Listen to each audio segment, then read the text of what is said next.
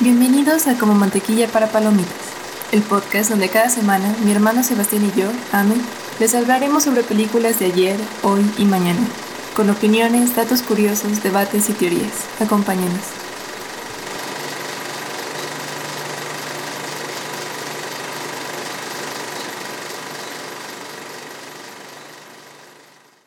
Las películas de terror en cierto modo son como terapia. Nos permiten experimentar el miedo desde la seguridad de nuestra butaca, liberando adrenalina y al final saliendo con una sensación de alivio por estar a salvo en el mundo real. A menos que sea una película con final abierta, entonces te perseguirá por semanas. Bienvenidos a un nuevo episodio de Como Mantequilla para Palomitas. En esta ocasión haremos una dinámica diferente. Yo, Sebastián, les voy a dar mi top 10 de películas de terror favoritas porque seguimos con Spooky Season. Y pues yo no tengo mucho que aportar ahí, entonces escucharemos a mi hermano más que nada. Es. Es que. Bari. El Yo terror sé, es, es una. Es, no sé, es como. Ah, ¿Cómo te puedo decir? Es de estas cosas que. Te hacen sentir vivo, ¿sabes? Es que sabes que yo jamás le he encontrado el placer a asustarte. Nunca Porque has ido como- a una casa del terror. No, es que como persona con trastorno de ansiedad generalizado, yo ya estoy asustada todo el tiempo. Entonces lo último que quiero cuando pongo una película es asustarme más. Claro. Bueno, pero. ¿Sabes?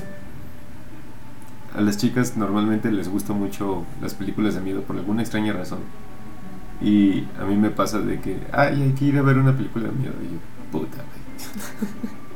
Me voy a tener que parecer valiente, yo solo quiero hacerme bolita en mi asiento. Pero bueno, entonces, ahora, esto es apreciación personal mía. Claro que va a haber muchas películas de cine independiente que yo no he visto y tampoco me siento ver. avergonzado por no verlas. Pero creo que hice un buen top 10 porque muchas de ellas son clásicos del cine.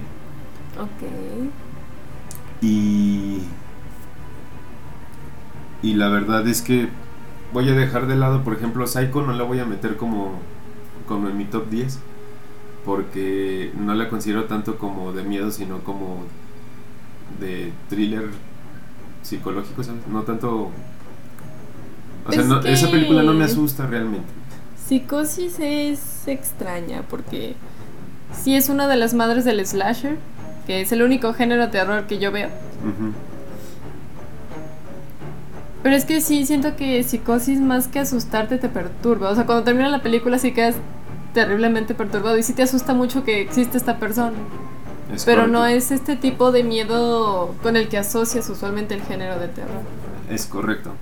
Y bueno, yo sí tengo muchísimas películas de, de miedo. Creo que en ese sentido tengo un rango más amplio que tú de, Sí, espectador. sí, y no me apena decirlo. Pero o sea, voy a hablar de las que yo creo que son como que no, no pueden faltar en, en una lista de miedo, ¿sabes? Ok. Y también quiero aclarar que están muy influenciadas por haber sido un niño de los 90. Ok, Sí. Entonces me imagino mucho de los ochentas, mucho Ajá. de los noventas. 70s, 80s y 90s. ¿Sale? Entonces, número 10 de Stephen King, It. Sinopsis: Un tranquilo y pequeño pueblo de Maine está siendo aterrorizado por una fuerza malévola oculta tras la máscara de un payaso y que tan solo se conoce como It, o se hace eso. Tras sus primeras víctimas, una pandilla formada por siete amigos de la infancia deciden volver a reunirse para atacar el mal y destruirlo, intentando librar así del terror a su pueblo natal. Ahora, esta película daba muchísimo miedo y yo te puedo eh, asegurar que mucha gente de entre los 25 y 40, Todavía le da miedo ir a una regadera. exactamente. Sí, es que. Y de nuevo, no me da pena admitirlo, me vale madre. Yo nunca he querido ver. Nunca he podido ver una adaptación completa de It, ya sea la de. que era Tim Curry o la última versión que salió. Paréntesis. Dirigida por Tommy Lee Wallace y reparto Tim Curry, Harvey Anderson y Dennis Christopher. Sí. Sí, la última con Bill Skarsgård no, no puedo. Y es que yo... Las cosas que he escuchado de esta película es como exactamente el tipo de cosas que a mí me van a dejar perturbada por mucho, mucho tiempo. Y, y no, no, estoy bien así. Yo no me acuerdo si era en la 1 o en la 2, porque precisamente de tanto que me dio miedo dije, ¿para qué veo esto otra vez? Pero hay una escena donde no sé Está por qué... acabando este- la tumba. Ajá, Es que, ¿ves? Te digo que he visto fragmentitos y cada fragmentito que he visto es de... Dios. sí, no, no, no, es que... Sí, es- me estoy acordando y digo... ¿Te gusta? Es para ti. Sí, exacto, es como... No. Una vez, creo que sí te conté, estábamos dos amigos y yo en una fiesta de Halloween y llegó un payaso, bueno, un güey disfrazado de payaso que traía una pala arrastrando desde media cuadra atrás y el vato trae su máscara de payaso, parecida a la de It, trae el- la vestimenta de payaso y abajo se puso unos shoulders de americano para... Hace más corpulento. Ajá, exactamente. No, yo estaba cagado de miedo porque dije, en el mejor de los casos ese es el mejor disfraz que he visto. Y en el peor de los casos, aquí quedé, ¿sabes? Por de los casos, no tuve una larga vida. Exactamente. Pero... Sí, y la verdad es que es una gran, gran actuación de Tim Curry. Y si bien yo creo que la de 2017 con Bill Skarsgård no está mal hecha, creo que también es una, como película, como producto, es un buen producto. No creo que llegue a los niveles de este, ¿sabes? Porque mucho de lo que te asusta en la original de It es lo que no ves. Y la de Bill Skarsgård peca demasiado de hacértelo gráfico, evidente, casi obsceno. Ah, pues justo lo que comentabas de la bruja de Blair y la nueva versión, ¿no? No te metas en el top. Hostia, Yo cómo iba a saber, no compartiste esto conmigo. Ok. Número 9. Y ya hemos hablado de ella.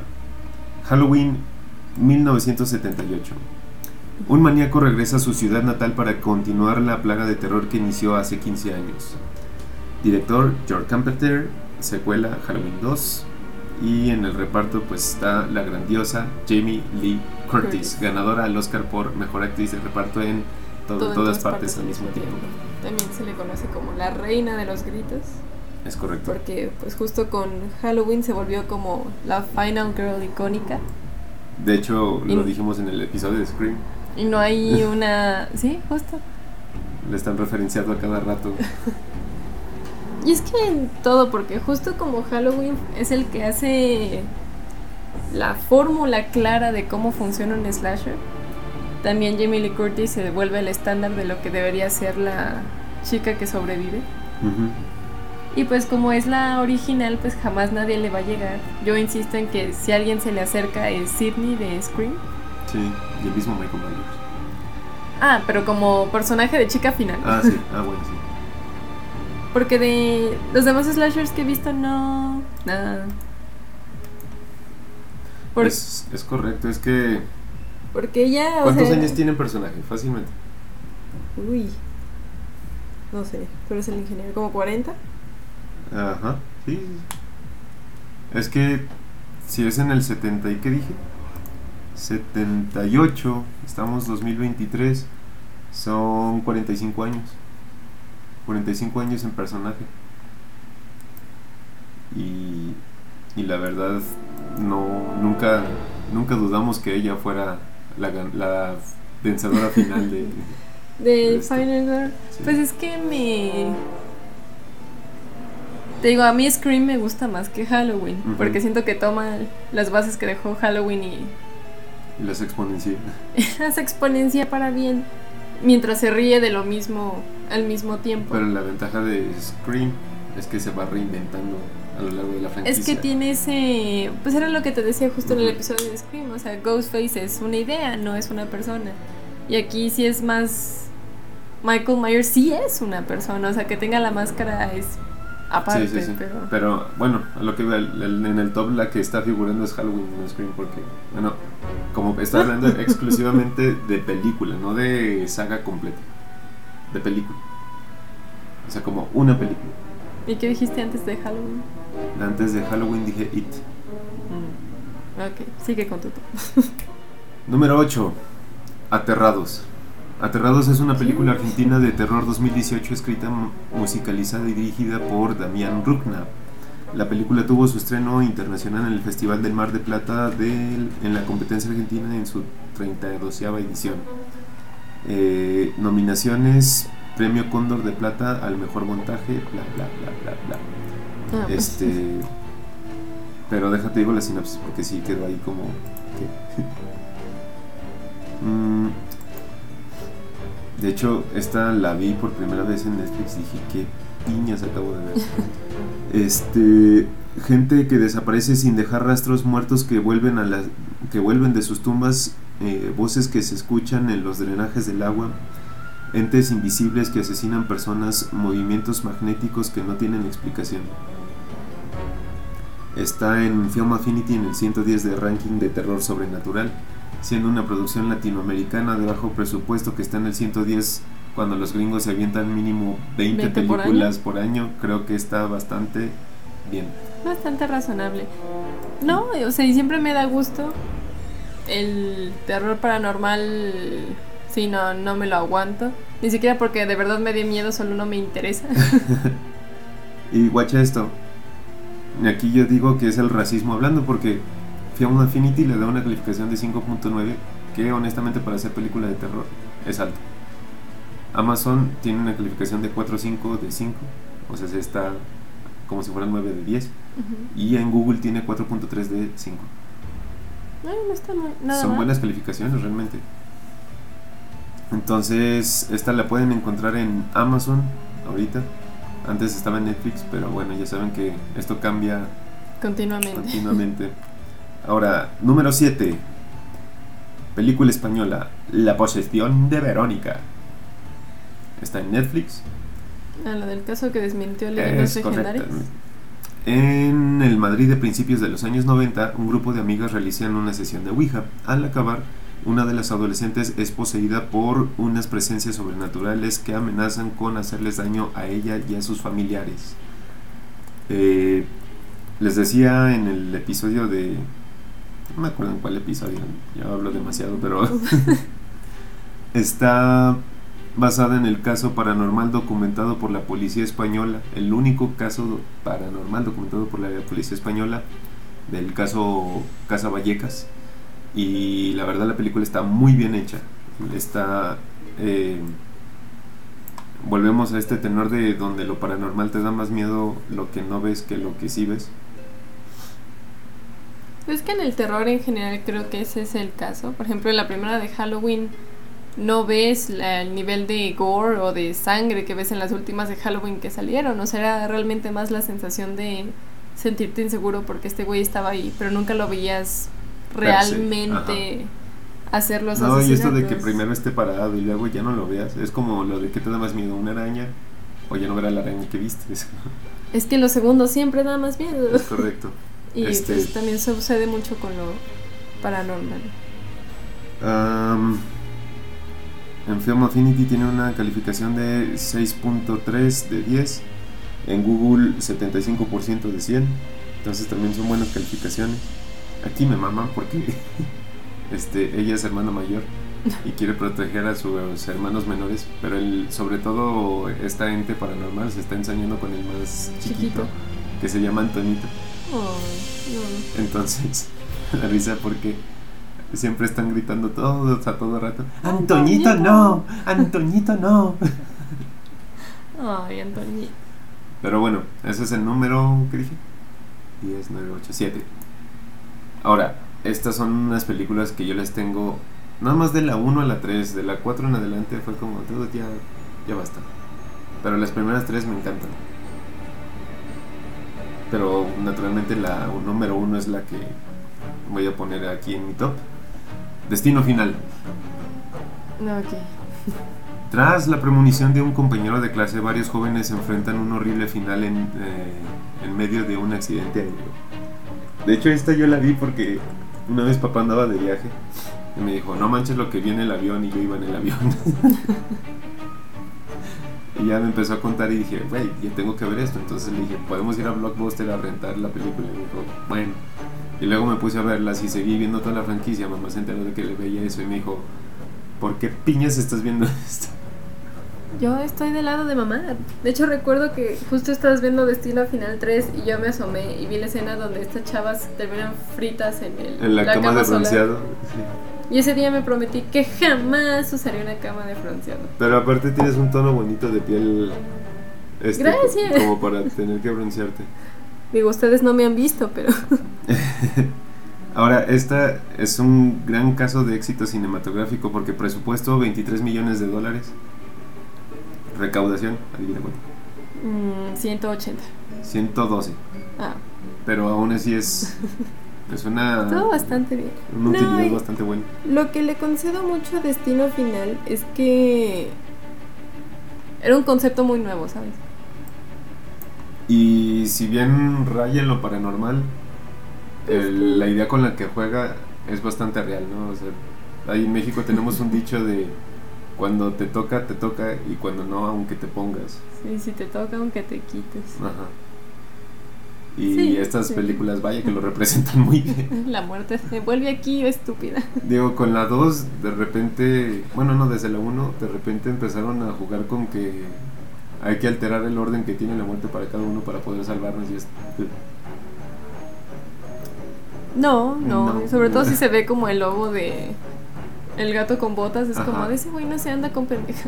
Exactamente. Digo, aquí nunca lo ves per se, pero son cinco películas. La, les digo, mi favorita es la... No es la 1, es la 2. Pero considero que la 1 es mejor película.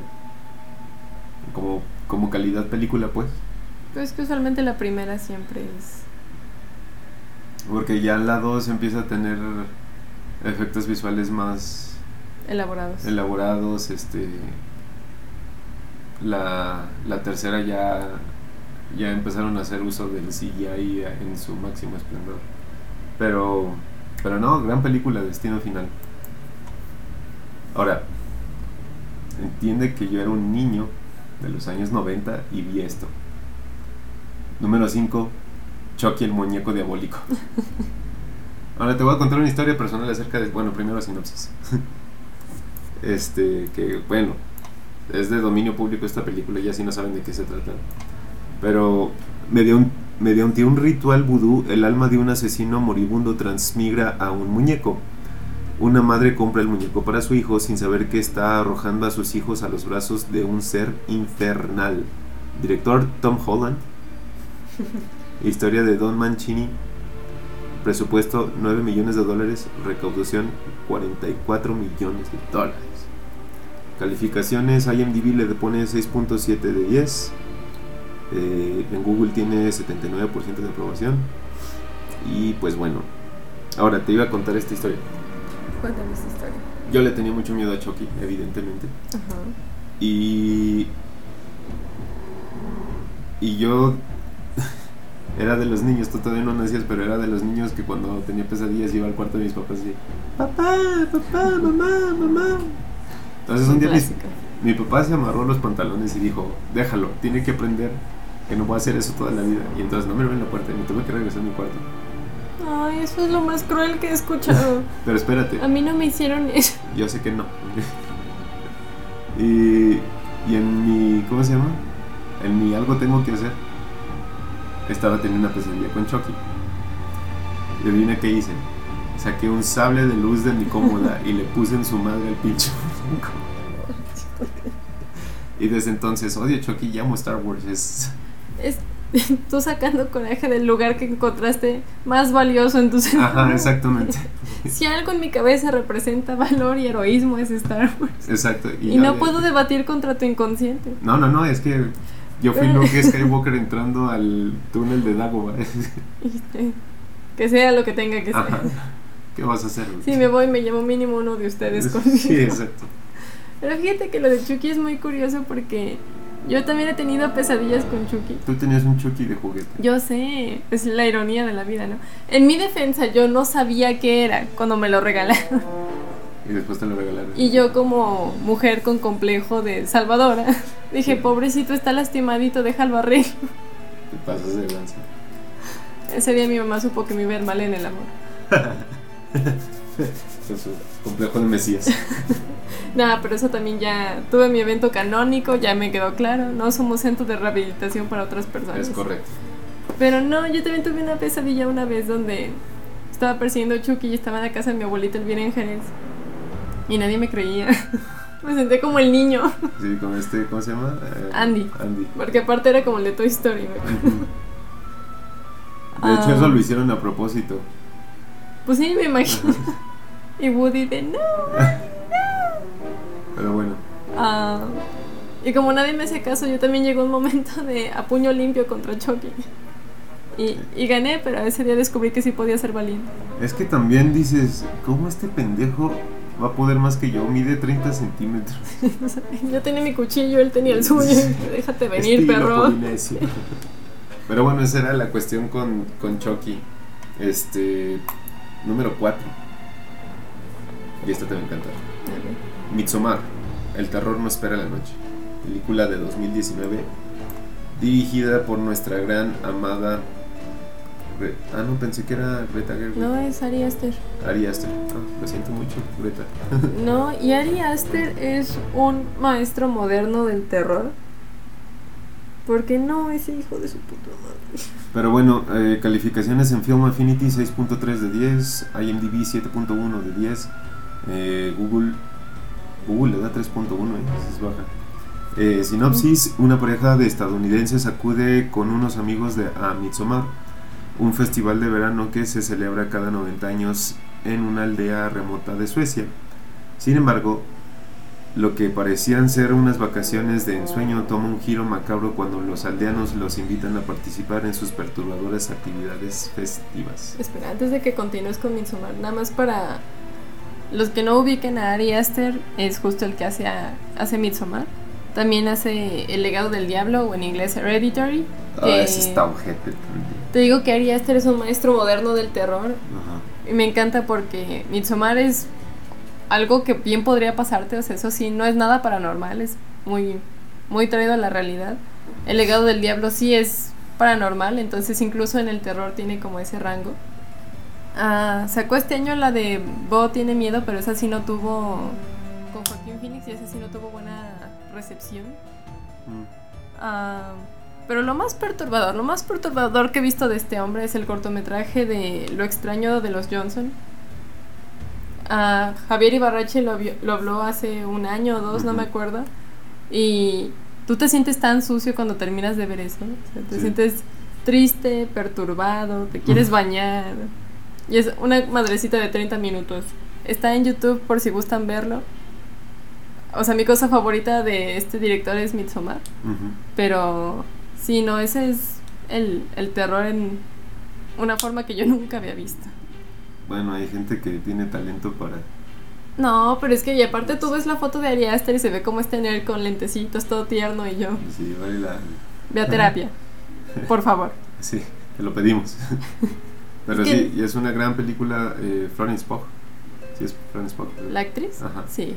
Ay, mi diosa y señora Florence Pugh. Es, aquí yo creo que da el primer golpe sobre la mesa de decir, hey, voy en serio. Pues es que aparte de y Mujercita salieron muy cerca una de la otra. Entonces como que fue un doble golpe. Y de ahí se ha seguido, o sea, como que ha mantenido Sí. su... Pero también aparece Will Power, que es de los actores que lo vio y me dan ganas de golpearlo. Sí, es que sí tiene esa, esa cara. Pero bueno. Eh, número 3. Y este ya es yéndome a... Pero no dijimos nada sobre Midsommar como película. Pues es que, ¿qué quieres que te diga? Es perturbador, es como... Es como traer al siglo XXI algo parecido a Hostal. Pues un poco, pero o sea, yo creo que este en particular te, te aterra mucho a ti porque mi hermano lo que más le tiene miedo en este mundo son a, a los cultos. Ajá. Y todo esto pasa precisamente por un, Por un culto, al que nadie le hace nada porque ya entra en algo cultural, vaya, de la región. Entonces es, es muy perturbador por donde lo veas. Y sí es muy innovador el concepto de que todo esto ocurre durante el día. Aquí no hay jumpscares en la noche que no Sí, ves. aquí Es como de no, la vida durante el día puede ser igual de perturbadora que en la noche. Y todavía más porque puedes verlo todo. Justo Es que puedas correcto. verlo todo. Es Sí, ¿no? Ya, en- ¿cómo se llama? Y en vía pública. Y, Sí, no, está. Está muy padre el concepto, está muy aterradora la. La idea haría Aster vía terapia, pero es una excelente película, vean. Eh, el Exorcista, 1973. ¿Esa no es la primera? No, Letterboxd se va a enojar. Letterboxd se me enojó bastante. Este, una actriz llama a unos sacerdotes jesuitas para que intenten terminar con la posesión demoníaca de su hija de 12 años. Y la verdad yo creo que esto es punta de iceberg de todas las otras películas que han salido de exorcismos, bla, bla, bla, bla, bla. Se Todo- remonta a esta. Sí, o sea, todo, todos los casos de, de posesiones demoníacas en películas toman de base el exorcista. Y han habido sin fin de fracasos para volver a ser el exorcista. Y no ha podido ser el exorcista. No. Incluso la misma franquicia del exorcista ha fallado para poder Volver a ser. repetir el- el exorcista, ¿sabes? Es que es de esas películas que justo. de las originales, que justo te marcan la pauta para lo demás. Y aunque tú las veas, por ejemplo en Letterboxd tú entras y hay comentarios que dicen, ay, no fue tan aterradora como yo creí que iba a ser. Pero es que para ser 1973, Es correcto. y aún así...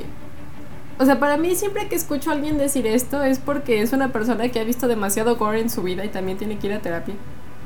Porque ya que se te haga tan light este tipo de cosas, también es de algo anda muy mal contigo. Ahora, porque sí es una película bastante aterradora, pero es aterradora porque está muy bien hecha como película. Porque fuera del género es de las mejores películas jamás hechas. Sí, sí, sí. Entonces de esas veces que tocaste tu punto más alto, entonces jamás vas a volver a tocarlo. Sí, sí, sí. Entonces tanto para el director como para la actriz, como para todas las películas de exorcismo, es como esa gente que su punto más exitoso en la vida fue la prepa. Qué triste. Y eso es muy triste, pero creo que eso fue lo que le pasó a todo este género de películas de exorcismos. Sí. que tocaron su punto más alto con el exorcista, que es la que abre la pauta para todas las demás. Y ya jamás volvió a ser lo mismo. Le pasó a Maroon 5 con su primer álbum. Es correcto, sí. Bueno, el. ¿Cómo se llama el de Maroon 5? El. Five. Ajá. Ese también fue bastante bueno, Pero no es el primero. pero no es Songs About Jane. Exacto. Pero bueno, ese es mi número 3. Muy bien, Número 2. Y volvemos con mamaduría. Sí, señor, ¿cómo que no? claro que sí. El Resplandor, dirigida por Stanley Kubrick. Ah, sí, te fuiste muy mamoncísimo. No hay nada más mamoncísimo que decir Resplandor. Kubrick. O sea, incluso entre la gente pretenciosa como yo. Jack Torrance se convierte en cuidador de invierno en el Hotel Overlook, Erie, Colorado, con la esperanza de vencer su bloqueo con la escritura. Se instala allí junto con su esposa Wendy y su hijo Danny, que está plagado de premoniciones psíquicas. Mientras la escritura de Jack no fluye y las visiones de Danny se vuelven más preocupantes, Jack descubre oscuros secretos del hotel, comienza a convertirse en un maníaco homicida eh, empeñado en aterrorizar a su familia. Película de 1980, obviamente dirigido por Stanley Kubrick. Y como, bueno, parte del cast está eh, Wendy Torrance como Shelley. Digo, perdón, Shelley Duvall como eh, Wendy Torrance, Jack Nicholson como Jack Torrance, Danny Lloyd como Danny Torrance y Scott Crothers como Dick Halloran. que es todos sabemos que Jack Nicholson es un gran actor pero por ejemplo cuando para personas como yo que nacimos 20 años después del peak de fama de Jack Nicholson o sea solo sabíamos que era un gran actor pero de esos casos que dices pero ¿por qué? Esta es por qué. Es uno de los ejemplos de por qué. Y es que si es un actorazo. Esta es una gran película. Me rehuso a volver a verla. Ah, tú lo dijiste está dirigida por Stanley Kubrick. Lo único más pretencioso que decir Kubrick es decir Hitchcock En el género de terror, sí. Y eso es dentro de lo mainstream. Ya estoy segura de que hay varios directores independientes No, pues- cuyos nombres no puedo ni pronunciar, No, pero, pero, por ejemplo está John, Car- John Carpenter, está el de, ¿cómo se llama? Lo dijimos ahorita con el de Scream, Wes Anderson. Wes Anderson. no, no, ese es el de no, es Wes Craven. Wes Craven, este, Ari... Ari Aster. Ari Aster. Eh, lo especial tanto con Kubrick como con Jack Nicholson es que su rango es Muy amplio. muy amplio. Pero- bueno, no, Kubrick siempre Kubrick- son películas perturbadoras. O sea, pueden entrar o no en el género de terror, pero todas Es que son pueden ser slashers, pueden ser thrillers, pueden ser paranormal, puede ser adaptaciones de Stephen King. O sea, estamos hablando que yo creo que su película más ligerita es Lolita. Odisea. Ah, Odisea, pues sí. Pero dentro de lo perturbador, creo que la menos perturbadora es Lolita. Y aún así su adaptación de Lolita está muy, muy heavy. Porque si han visto la de Jeremy Irons, no es esa. No, es No, esta todavía fue filmada en blanco y negro. Es un enfoque diferente. Y con esa también terminas bien tocado de la cabeza. Sí, sí, sí, sí. O sea, Lolita no es un romance, no importa que diga HBO cuando busques romances, no es un romance, sobre todo esta versión. Pero bueno, volviendo a El Volviendo a Resplandor. El Resplandor. Y obviamente, digo, hablando de adaptaciones de Stephen King, eh, si están bien hechas, sabes que pueden ser garantía eh, porque tienes con qué trabajar, ¿no? Am, pero pero hacer mano de un actor como, como Jack Nicholson para, para esto pues te da todavía muchísimas más posibilidades de hacer un gran trabajo y mucha más flexibilidad de ir cambiando detalles que podrían funcionar en el libro, pero en la película no, ¿sabes? Pues que volvemos a mi respeto para los actores de esta película, porque todas las personas que trabajaron con Kubrick también quedaron un poquito estresadas o traumadas a su manera. El de la naranja mecánica jamás quiso volver a hacer una película. Fuera o no con Kubrick, jamás quiso volver Pero a pasó hacer a la una historia. película. Pero quedó trauma. Pero pasó a la historia. Ar- Kubrick solito se echó el matrimonio de Tom Cruise y Nicole Kidman. Bueno, Bueno, o sea, no sabemos eso, pero me suena muy sospechoso. ujú. No, pero usualmente cuando se habla de esta película, sí, obviamente es Kubrick y Jack Nicholson, que es de las escenas más icónicas de la historia, que es como Hello, Johnny. O, o como Danny. John- ay, Dani. Dani. Hello, Dani. que está su cabeza asomándose con la puerta, con el hacha, ¿no? Pero la verdad es que la interpretación de la esposa de Shelley Duvall también es increíble. Y parte de este mundo machista se enfocó mucho en Jack Nicholson, pero la verdad es que esa escena no sería tan impactante si justo después no vieras a ella gritando con una desesperación sí. que se siente muy, muy real. No, y la puesta en escena del hotel también es Ah, está. va enfocada a que te cagues de miedo. no solo que Justo. te, que te cagues de miedo. Porque si bien aquí justo el personaje de Jack Nicholson se roba mucho el show por estas escenas en particular, Ujú. al final la mamá es la final girl de esta película. Es correcto. Y no solo se las ingenió para sobrevivir a su esposo, al hotel todo raro y salvar a su niño. Lo hizo viéndose fabulosa, dando una gran interpretación. Sí, totalmente. Y la número uno, que a mí es la película que más miedo me da, y sin embargo la puedo seguir viendo una y otra vez. Proyecto La Bruja de Blair. Ay, no. No, no, no. Tres estudiantes de cine se pierden en un bosque habitado por una bruja durante su investigación de la leyenda de la Bruja de Blair. Bueno, me paso a retirar. Eh, formato de la película grabada a 16 milímetros. Presupuesto 60 mil dólares. Recaudación 248.6 millones de dólares. Es la, La película película, más más rentable rentable de toda la historia. historia. Año 1999. Directores Eduardo Sánchez y Daniel Myrick. Eh, ¿qué, qué, qué se puede decir de la bruja de Blair? Es aterradora. es todo el top he dicho que dé más miedo lo que no ves que lo que ¿Qué ves es lo que ves? y si hay una película que lo hizo cabal honorable y perturbadoramente fue La Bruja de Blair porque en la original la 1 no voy a hablar de la 2, 3 y el reboot de 2019, 18 Esa a mí me dio mucho miedo. Hasta que ves a la bruja y dices. Exacto es que eso le atinaste toda la película de La Bruja de Blair da miedo porque nunca ves a la bruja.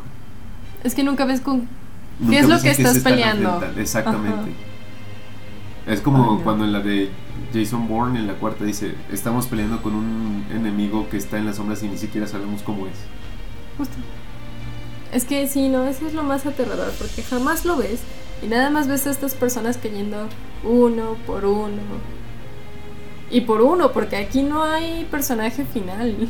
¿No? Nada más ves la cara, ca- la cara, la cámara caerse al piso y ahí se acabó la película. exacto. Y yo, ¿cómo crees?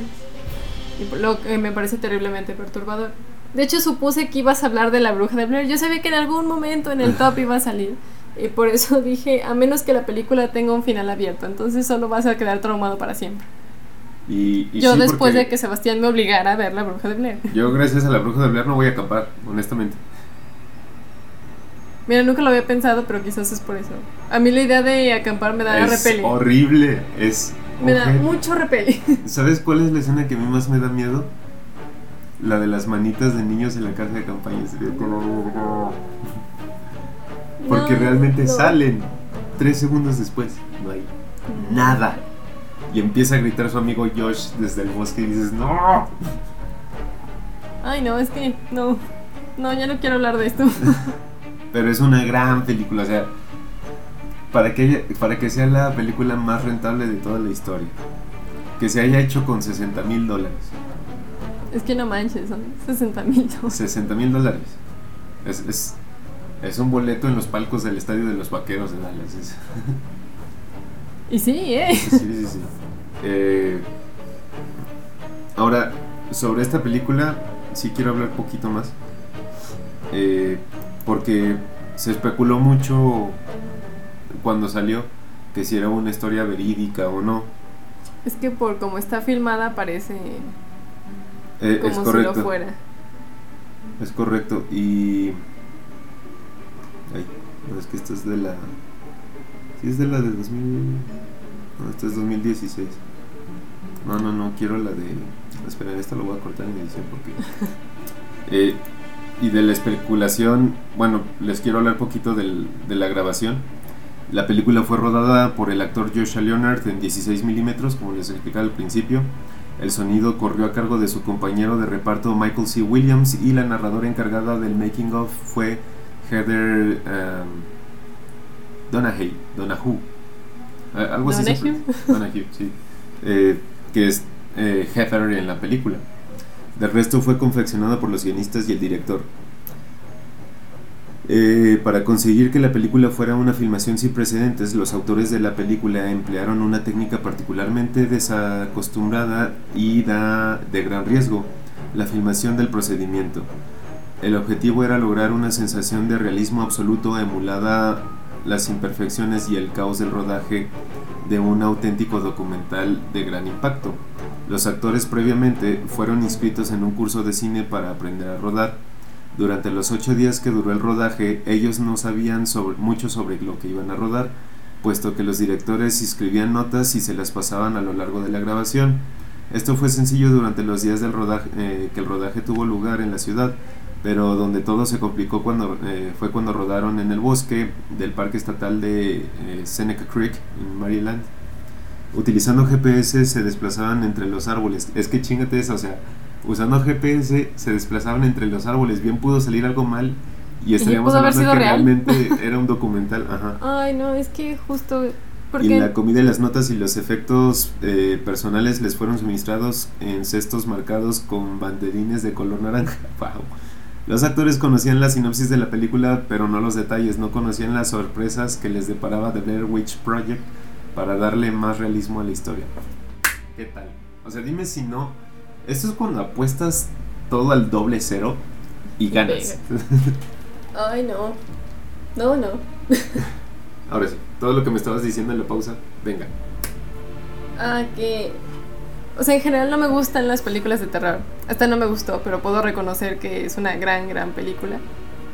Ahora, yo le comentaba a mi hermano que casi no he ido a ver películas de terror al cine porque pues no pienso pagar por ver algo que no quiero ver. Pero esta fue una de esas y solo ha habido dos películas en mi vida que sí me han hecho hacerme bolita en mi asiento. Y ha sido La Bruja de Blair de 2016 que me hicieron un favor al enseñarme a la bruja porque ya después dije, eh. Y Halloween de 2018 porque aunque no es una buena película y como que el gore sí me sí me perturbó mucho y como si fue John Carpenter tenía mucho de la original. Sí, sí, sí, sí. Sí, es que Pero si no Carpenter estábamos diciendo que es parte de esta selecto grupo de, de directores de cine de miedo. que a Carpenter le pasó igual que a los del Exorcista, o sea, su punto más alto fue la original de Halloween y ya desde allí jamás volvió a hacer algo tan bueno hasta Halloween 2018 que se acercó. No lo arrebasó ni le empató, pero fue lo más cerca que ha estado. Sí, claro.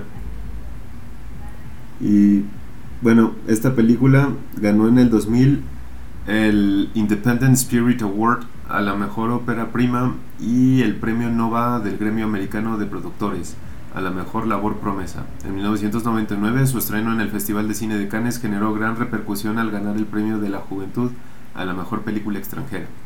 Curiosamente, en ese mismo año la cinta ganó el premio Razzie a la peor actriz por Heather Donahue y una nominación a peor película. Eh, O sea, entiendes por qué, pero, come.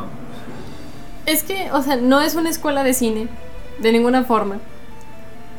Pero justo porque no está grabada como película. Como película, exacto. Como la grabaron, como es una película que en realidad está grabada como documental. O sea, no va a tener todas esas aspectos mamoncísimos que usualmente utilizamos para hacerle una crítica a una película, como la fotografía y la paleta de colores y la banda sonora. La película no está hecha para eso.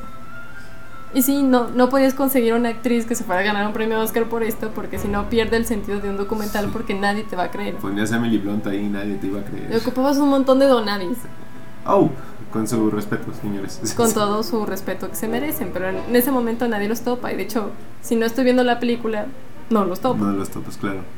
Ahora, detalles de producción. Para darle mayor realismo a la película, los personajes usaron sus nombres reales. Otros finales alternativos fueron rodados en postproducción y rechazados posteriormente. Incluían a Mike siendo ahorcado y de cara a la pared con la figura de las ramas a su lado. También a Joshua crucificado y ensangrentado. Ay, no. La película fue rodada en 8 días. Es que esto también. Gracias a Dios no pusieron ninguna. Pero grabada en 8 días. Que tu trabajo de 8 días te dé 246.6 millones de dólares. Yo ocupo un trabajo de esos. La cámara de 16 milímetros se rompió durante el rodaje. Joshua Leonard se cayó colina abajo rodando y rompió las lentes de la cámara. Como si no fuera suficiente. O sea, eres, eres Joshua, te pasa eso, me voy a mi casa. ¿Sabes qué? Renuncio. Yo No, vi lo no que lo le vale. pasó a la gente que hizo el exorcista. Exacto. Que deberíamos hacer un episodio de eso, de estos casos extraños de gente que participó en una película y le empezaron a pasar cosas raras. Am, por ejemplo, eh, Macaulay Culkin. Este güey. No, ya, si no vas a tomarte esto en serio, me voy a ir. Ahora sí. No, como a los del Exorcista y a los Supermans y a en Rebeldes sin causa también pasó. O sea, estas películas que nadie se explica por qué, pero a los protagonistas a todos les pasó algo. Sí, sí, sí. Ah, Hubiera estado fabuloso para Spooky Season. pues todavía tenemos chance. Pero bueno, la población, la población de Burkittsville, Bur- Burkittsville, perdón, eh, la locación de la película está muy enfadada por el falso tratamiento de la ciudad que se ha realizado tanto en la película como en la promoción de la misma. Se quejan de las mentiras arrojadas sobre la ciudad. Han llegado a crear una página web para contar la verdad del asunto en www.burkitt- ah, burkittsville.com. De hecho, hasta han escrito un FAQ con respuestas a las preguntas más típicas. No obstante, con posteridad han optado por una mayor rentabilización de ese tema, tal y como reflejan los nuevos contenidos de su página web. A los actores les fue bien, les fue entregado un bosquejo de no más de 35 páginas sobre la trama antes de empezar a rodar. Edward y Daniel, los directores, sorprendían a los actores dándoles sustos por las noches. Era un trabajo nocturno para asustarles y alguno lloró de verdad.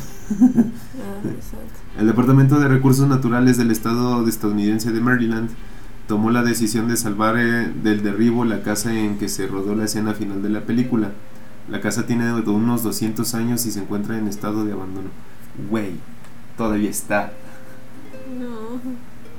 Y bueno, de esta película se deriva la que tú dijiste, este, de 2016, eh, dirigida por Adam Wingard.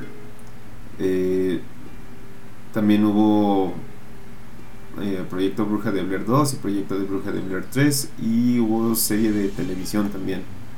Eh, incluso Cartoon Network se aventó un como una parodia pero con los personajes de Scooby-Doo y al último el que quedaba en la esquina del sótano de la casa era Shaggy.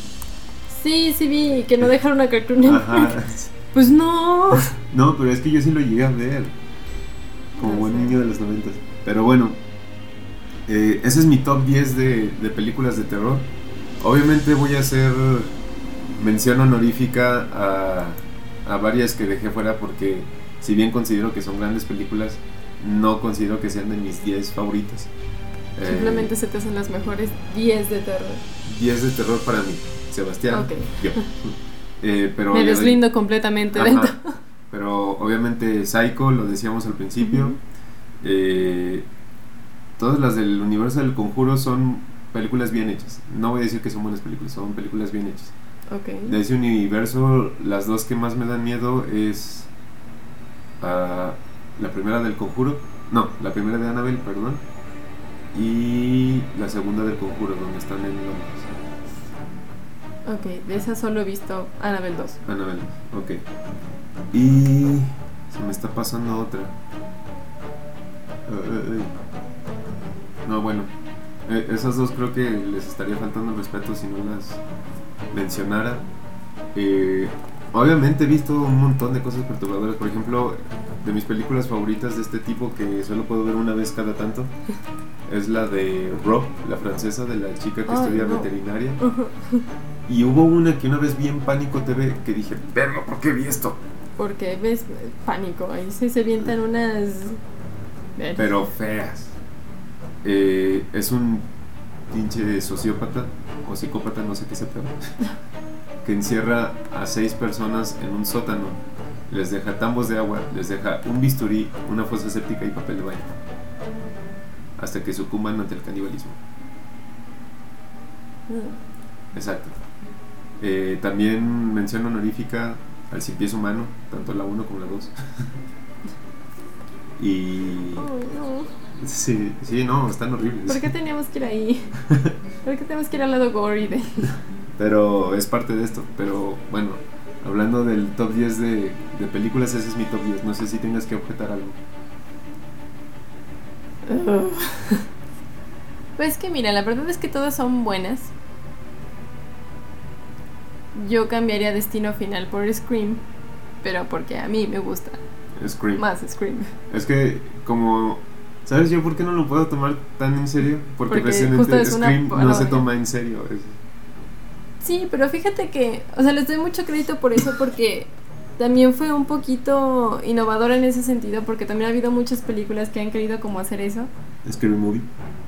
No, porque esa sí era una parodia directamente.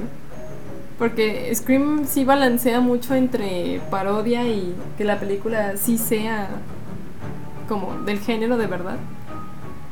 Sí se burla del género, se burla de sí misma, pero al mismo tiempo sí logra que te asustes, que sientes Sí, como esa inquietud. sustos, claro.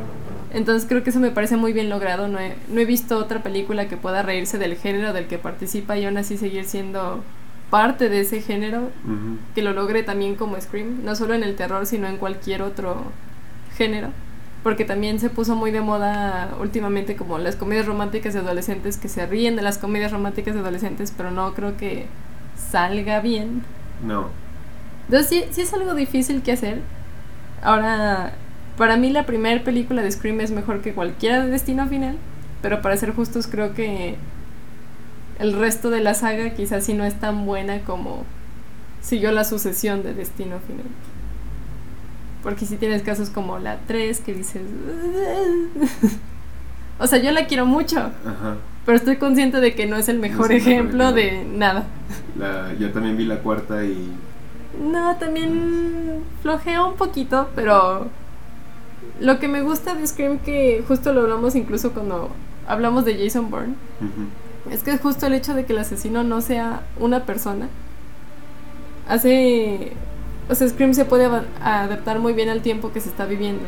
Porque justo como el core de Scream es reírse de las películas de terror, como el género de terror va cambiando y evolucionando, entonces Scream empieza a reírse de cosas diferentes. Claro. Sí, de hecho, tiene bastante sentido. ¿Cómo? Incluso la serie, eh, Ujú. que era un thriller romance adolescente raro. Pero estaba muy padre. estaba muy padre, estaba muy bien hecho y también estaba muy perturbador. Pero creo Estaba que sí mucho se más pudo, gory que las películas. Pero sí se pudo adaptar bien a- al tiempo en el que fue hecho. Digo, ahorita como que no creo que funcione tan bien porque si bien hacía uso de las redes sociales, am, ya lo hacemos de forma un poco diferente. Pues que fue antes de TikTok. Ajá, Y TikTok sí es un parteaguas. sí. Sí, de hecho, por ejemplo, creo que Scream 4 quiso hacer lo que hizo la serie de Scream, es más o menos para el tiempo y creo que la serie lo hizo mejor. Pero a mí el hecho de que Sidney a sus 40 años en Scream 4 siguiera siendo la protagonista y partiendo madres, la, la veo. Sí, sí, sí, totalmente. Pero bueno, yo, yo lo cambiaría, pero entiendo por qué porque tú no. sí. este, pero es válido, es totalmente válido. Ya haremos un top 10 de tus películas. Bueno, ya hiciste el de Scream, ¿no? Es que yo no tengo mucho de dónde sacar. Pero bueno, este, ustedes amigos, cuéntenos cuáles son sus películas de miedo favoritas. Si han visto todas de las que le hablé y si no las, no las han visto, véanlas porque si disfrutan de este género se la van a pasar bien. O bien Sí, perturbados. son. Muchas son escuelas del género. Sí. Pero ¿sabes qué? Porque tú hiciste eso, ahora yo voy a hacer mi top 10 para el 14 de febrero de romance. Fuck. Ok. Así, pues yo para el día de San Patricio voy a hacer mis mejores películas irlandesas. Sobre ebrios. Así es. Y yo, es que ya te vi. ¿De qué pasó ayer uno? ¿Qué pasó ayer dos? ¿Qué pasó ayer tres? Proyecto X. Ay, Este, pero sí amigos, entonces síguenos en nuestras redes, compartan y nos escuchamos la siguiente semana. Hasta la próxima.